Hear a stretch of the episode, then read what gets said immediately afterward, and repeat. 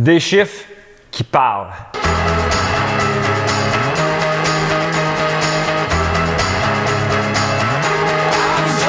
Bonjour, je m'appelle Gabriel Laflamme, je suis courtier immobilier, mais je suis avant tout un passionné d'entrepreneurship. Et c'est pour cette raison-là que j'ai démarré le podcast pour aider un maximum de gens qui sont dans le même qui ont le même profil que moi, qui s'intéressent de près ou de loin à l'entrepreneurship. Puis ce qui est bien, c'est que depuis que j'ai démarré le podcast, il y a des gens qui m'écrivent de partout à travers la province pour me dire que mon contenu les a aidés d'une façon ou d'une autre. Puis ça, moi, c'est ma meilleure récompense. Donc aujourd'hui, on regarde un sujet, c'est comment on doit connaître ses chiffres. Là, vous allez me dire, ah, mais là, c'est pas les comptables qui s'occupent de ça. Oui, les comptables, c'est leur spécialité, s'occuper de, des chiffres. Mais quand on est en affaires, c'est primordial de connaître où on est puis où on s'en va. J'explique un petit peu comment j'en suis, j'en suis venu à ce que je devais m'attarder plus spécialement aux chiffres. Même si j'ai fait une maîtrise en finance, ben, je n'avais pas le réflexe de m'attarder à mes chiffres quand j'ai commencé en affaires. Quand j'ai commencé il y a peut-être une dizaine d'années, mon premier coach immobilier me disait Gabriel, est-ce que tu connais tes chiffres? J'ai dit mes chiffres. Ben, est-ce que tu connais tes chiffres, tes chiffres de vente, euh, le nombre de toutes les petites choses qui, de ton quotidien que tu dois calculer pour, euh, comme on dit en anglais, tracker, suivre ta progression? J'avais aucune idée de ce qu'il parlait. Moi, je pensais que tu vendais, puis tu te concentrais sur faire des ventes, puis ah, tu avais fait deux ventes.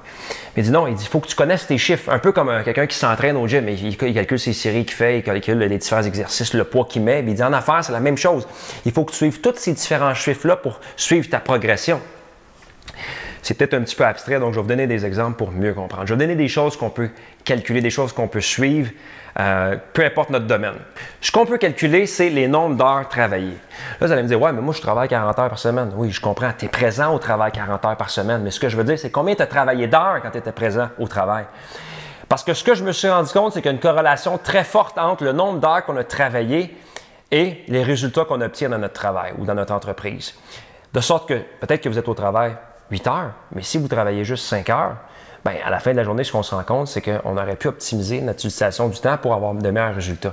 Et non seulement ça, si vous travaillez 8 heures ou 10 heures ou 12 heures, mais que 80% du temps, vous travaillez, mais il y a 20% que vous ne travaillez pas, bien, vous pourriez partir plus tôt le soir si vous étiez plus efficace. Donc, souvent, ce qui arrive, c'est que les gens qui sont en affaires, on finit tard, ça finit plus, on reste là jusqu'à 9, 10, 11 heures, minuit des fois le soir, parce que dans la journée, on a des périodes qu'on est moins efficace. Mais quand à la fin de la journée, moi, ce que je fais, je prends mon agenda, je me dis, bon, j'ai été au travail 12 heures, j'ai travaillé 10,5 heures. Ça me conscientise au fait que quand je suis au travail, il faut que je donne mon maximum quand je suis là. Comme ça, ça me permet d'avoir des meilleurs résultats, non seulement ça, mais ça me permet de quitter plus tôt le soir. Puis à la fin de la semaine, quand je comptabilise le nombre d'heures que j'ai travaillé, je me suis rendu compte que les heures que je travaille sont directement reliées avec les résultats, les ventes que j'effectue de semaine en semaine en semaine. Et puis, je me suis également rendu compte que quand moi, par exemple, dans mon domaine, je travaille plus relax, je fais peut-être 33, 38, 40 heures, bien, mes résultats sont beaucoup moins significatifs que lorsque je travaille des fois 50 euh, à 55 heures euh, d'heures travaillées. Hein. je veux dire, quand je suis vraiment en train de travailler, c'est là que j'ai le plus d'impact sur tout le reste. Ça, c'est la première chose qu'on peut calculer. Maintenant, la deuxième chose qu'on peut calculer, c'est le nombre de discussions qu'on a eues avec des clients potentiels.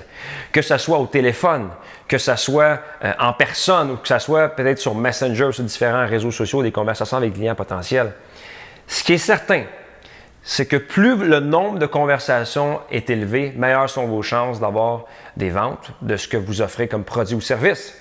C'est mathématique, c'est systématique, c'est la cause à effet. Je donne un exemple. J'ai un de mes amis qui a démarré en entreprise pour pas si longtemps.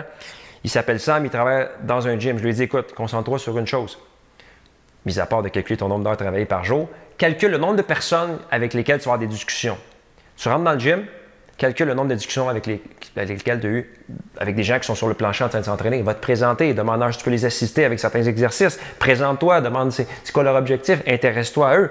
Si tu fais ça, puis qu'à chaque jour, je ne sais pas, tu parles à 15-20 personnes, puis tu fais ça 5 fois par semaine, tu parles à 100 personnes, c'est clair que tu as plus de chances d'avoir des one-on-one, des entraînements privés avec ces gens-là. La conséquence de ça, c'est qu'il a fait ça pendant peut-être 2-3 semaines, puis il a battu tous les records jamais vus dans son industrie en l'intérieur de trois semaines. Il a été capable d'aller signer plusieurs clients dans des entraînements one-on-one simplement parce qu'il était s'intéresser aux gens, puis il y a eu des discussions, puis non seulement ça, il a écrit chaque discussion qu'il avait eue avec des gens. Fait qu'à chaque jour, OK, j'ai parlé à 12 personnes, le lendemain, 13 personnes, le lendemain, 16 personnes. À la fin de la semaine, 87 personnes. Il a fait ça pendant trois semaines, puis juste en faisant ça, puis en calculant le nombre qu'il avait travaillé par heure, ces deux, ces deux ratios-là, ces deux indicateurs plutôt, là, lui ont permis d'avoir du succès, puis ça fait juste, ça fait juste quelques semaines qu'il a démarré. Maintenant, une autre chose qu'on doit euh, doit calculer, qu'on doit cibler, qu'on doit suivre plutôt. Excusez-moi, c'est le mot, c'est suivre, qu'on doit tracker en anglais. C'est les revenus et les dépenses. Vous allez me dire, oui, je le fais déjà, mais ce n'est pas de le faire une fois par année. C'est de le faire à tous les mois. Peut-être aux trois mois, mais le faire le plus souvent possible. Parce que lorsqu'on est en entreprise, on a des revenus, on a des dépenses. Si vous voyez un mois que vos dépenses sont plus élevées que vos revenus, vous allez peut-être calibrer pour mettre l'emphase sur l'acquisition de clients plutôt que vous mettre la tête dans le sable comme une autre. Ah non, ça va bien.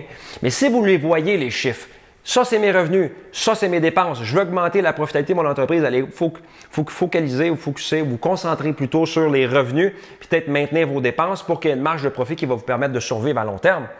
Donc, au lieu de le faire une fois par année avec le comptable puis de dire, oh boy, hein, cette année, ça n'a pas été fort, mais si vous le faites à chaque mois, vous allez pouvoir calibrer, vous allez pouvoir mettre des efforts dans des éléments qui vont vous aider justement à avoir un, gros écart entre les revenus et les dépenses, avoir une bonne marge de profit. Mais ça, ça demande une évaluation à chaque mois. Puis je le sais qu'il y a beaucoup de gens qui le font pas. Parce que même moi, des fois, je, vais sauter quelques mois, mais c'est important d'avoir les yeux là-dessus. Non seulement sur les revenus dépenses, mais aussi sur le flux de trésorerie, qui sont les. Combien il y a d'argent qui, sort, combien il y a d'argent qui rentre. Hein? Il faut que l'argent qui rentre soit, plus élevé que l'argent qui sort. Autrement, dans quelques mois, vous allez avoir un, cash squeeze, le, terme français, je ne sais pas c'est quoi, mais vous allez avoir. Il va manquer de sous dans le compte. Hein? Il va manquer de sous dans le compte pour payer toutes les choses que vous avez à payer dans votre entreprise. Donc, ce que j'ai dit en conclusion, c'est de, prendre l'habitude de suivre vos chiffres, les heures que vous avez travaillées, les vraies heures travaillées, les nombres, de, les nombres de discussions que vous avez avec des clients potentiels ou des clients passés ou des clients futurs, des clients qui peuvent s'intéresser de près ou de loin à votre entreprise. Ensuite, quels sont vos revenus ou vos dépenses à chaque mois? Et pourquoi c'est important de faire ça? Pourquoi? Parce que vous pouvez voir votre progression. Je donne un exemple. Vous partez, vous, un commerce. On va dire, vous partez un commerce que une pâtisserie. OK? Première année, c'est difficile. Vous travaillez 2800 heures, vous générez un revenu de 28 000. La deuxième année, vous travaillez 2500 heures, vous générez un revenu de 56 000. La troisième année, vous faites 92 000, vous êtes rendu à 2200 heures. Vous pouvez clairement voir que vous êtes rendu plus efficace. Puis ce que vous faites, vous le faites mieux. Mais si vous ne calculez pas, vous ne suivez pas vos chiffres, vous n'allez avoir aucune idée de comment vous vous êtes amélioré. Vous ah, je pense que je me suis amélioré. Mais lorsqu'on le voit, lorsqu'on le voit, c'est plus facile aussi quand on discute avec des banquiers pour avoir des prêts par la suite parce qu'on a tout sur papier.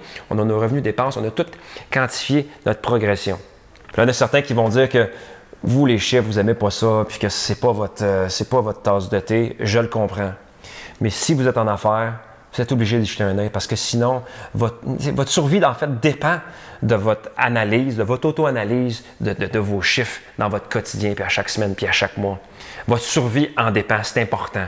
Et puis, quand on regarde les états financiers d'une entreprise, hein, la première ligne en haut, c'est quoi? Mais c'est les ventes. Donc, tout est une question de chiffres. Il ne faut pas juste penser aux chiffres, hein, évidemment, mais c'est important d'y jeter un œil pour pouvoir euh, visualiser votre progression à travers les années. J'espère que vous avez apprécié.